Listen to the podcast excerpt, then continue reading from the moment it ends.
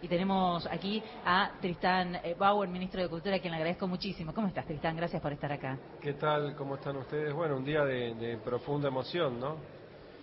De recuerdo. Recordar es pasar nuevamente por el corazón aquellos años, aquella guerra y con profundidad, con profundidad ese recuerdo nos acerca a los que quedaron en las islas a los que volvieron, hay muchos aquí en el Museo Malvinas, muchos excombatientes, veteranos de Malvinas aquí presentes, recién me estreché un abrazo con el general Martín Balsa, que fue jefe de artillería, y es un tiempo de, por un lado, de recuerdo, y también es un tiempo de lucha por la paz y desde la paz para recuperar la soberanía plena de nuestras islas. Bien, hay, hay como un eh, como una necesidad de reivindicar ¿no? a los veteranos, de escucharlos. Eh, ellos tienen además la necesidad de expresar siempre, y la verdad que se los agradecemos porque hacen ese trabajo en todo el país, en todo el territorio, pero digamos... Vos sabés eh, que, yo hice una película, Iluminados por el Fuego, inspirada en un, en un libro de Edgardo Esteban. Y en esa etapa hicimos una profunda investigación en distintos centros de excombatientes, de veteranos de todo el país. Recorrí, recorrí todo, el, todo el país. Hace realmente, debe ser unos 15 años, ¿no es cierto? Y para mí todas esas visitas fueron un enorme, un enorme aprendizaje. Un enorme aprendizaje por descubrir el coraje que habían tenido allá en las islas. Cuando volvieron, se les dio la espalda, no fue una sociedad que los recibió, sino todo lo contrario, que los escondió y se les dio la espalda. Iba a decir una reivindicación tardía, ¿no? Iba, iba a redondear mi comentario. pero ellos, ellos con su trabajo, con su voluntad, muchos se suicidaron. la verdad que hay un índice de suicidios altísimo. También nuestro respeto absoluto a todos los que se quitaron la vida y muchos de ellos por ese olvido, por ese darle la espalda a la sociedad.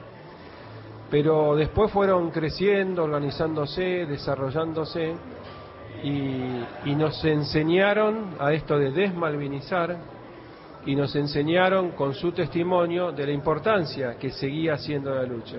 Así que no es solamente una reivindicación a lo que hicieron en aquel abril, mayo, junio del 82, sino lo que hicieron toda su vida, toda su vida y lo que hacen hoy por esta causa tan noble que es la causa Malvinas. Bien, y, pensaba mientras lo escuchaba y, pensaba en esta reivindicación tardía, en esta escucha eh, tardía en las mujeres, ¿no? En las veteranas.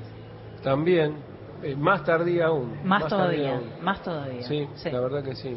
Bien, eh, eh, hablábamos recién con el secretario de Malvinas de la importancia del apoyo de la región para este reclamo, ¿no? De soberanía. Sí, esto es esto es fundamental. Ayer recibimos en el Centro Cultural Kirchner la visita del expresidente Evo Morales y hablábamos justamente y él me decía que él siente la causa Malvinas como una causa de su pueblo también, ¿no?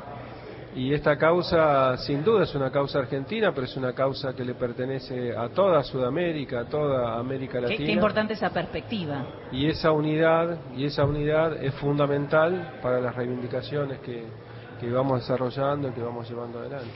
Ministro, le pregunto por las juventudes. ¿Cómo las ve respecto de este ejercicio de hacer memoria eh, en, esta, en esta fecha en particular? Bueno, vos hablas de la palabra memoria y para mí es una palabra clave en todo esto, ¿no es cierto?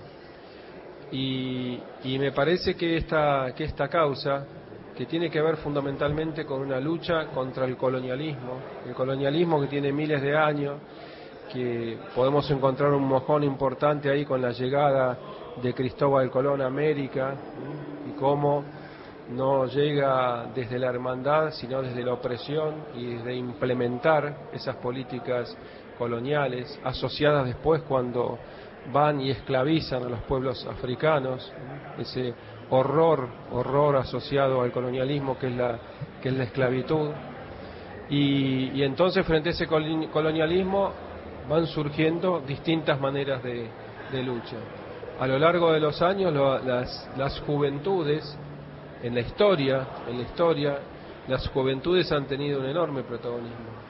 Y yo creo que hoy, en nuestra Argentina, es una bandera que sin duda toman, toman los jóvenes.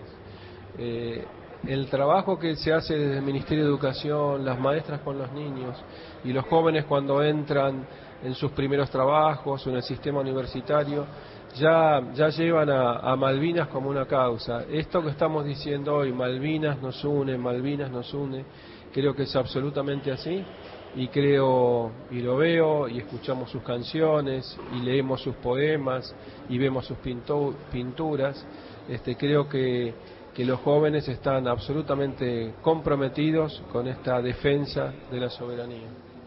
Ministro, hablando de memoria, ¿se acuerda lo que hacía un día como hoy del 82? Mirá, me acuerdo porque yo estaba terminando mis estudios de cine.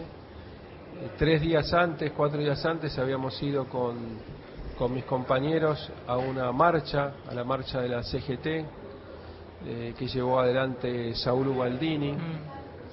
Eh, participamos en esas marchas, eran tiempos de la dictadura, una dictadura que veíamos que desde teatro abierto, desde las luchas de las madres, de las abuelas, venían apareciendo en sí fisuras. Ya la situación económica, no solamente humanitaria, sino económica habían que, que habían llevado al país era una, una verdadera tragedia. Tierra arrasada. Esa, sí, otro, otro escenario de tierra arrasada. Y esa marcha fue muy, muy fuerte, ¿no? Al poco tiempo recibimos, a los pocos días, el 2 de abril, la noticia de Malvinas y fue como una, una sorpresa, algo absolutamente sorpresivo, inesperado. Por supuesto que era una reivindicación que, que todos queríamos y que todos esperábamos, nosotros éramos fundamentalmente anticolonialistas y nos costó tal vez en, entender, entender cómo, cómo esa dictadura que había hecho tantas atrocidades y que había desarrollado políticas este, sociales y económicas para la antipatria tenía un gesto de estas características. Así que me acuerdo, me acuerdo perfectamente de aquel momento. Era una suerte de, manotazo ahogado, ¿no? Después con perspectiva, digo, con la perspectiva histórica se entendió mejor. Sí, cuando uno hace un análisis histórico, la verdad que lo aborda desde su, desde sus complejidades, ¿no? Desde sus complejidades. Por supuesto, y quiero dejarlo claro, esto no quita, no quita el más mínimo mérito a todos los que fueron allá a combatir, uh -huh. los que lo hicieron con una dignidad realmente extraordinaria, eh, a los que allí quedaron, a los cruceros General Belgrano, a los que murieron en, en, las islas y a los que volvieron y como los vemos acá y siguen, siguen luchando. ¿no? Ministro, gracias por estar esta mañana aquí. Todo está listo, le cuento a quienes están escuchando desde todo el país que tenemos aquí, no, no, nos separa un cristal de lo que va a ser el acto central, vamos a escucharlo al presidente en cadena nacional, sí. después del mediodía, eh, y bueno, y se, y se, fue poblando mientras charlábamos. Sí, aprovechemos ¿no? a todos para invitar a este, a este museo, al Museo Malvinas, que es un museo que habla de la guerra, por supuesto, pero que tiene una mirada amplia, muy abarcativa de Malvinas, sus sí. riquezas naturales, su larga historia, así que y es, muy, y es muy hermoso. Y por suerte nos tocó este día de sol para, para volver a la memoria, para volver a recordar, para volver a homenajear. Gracias, estamos escuchando. Un día peronista, Feli.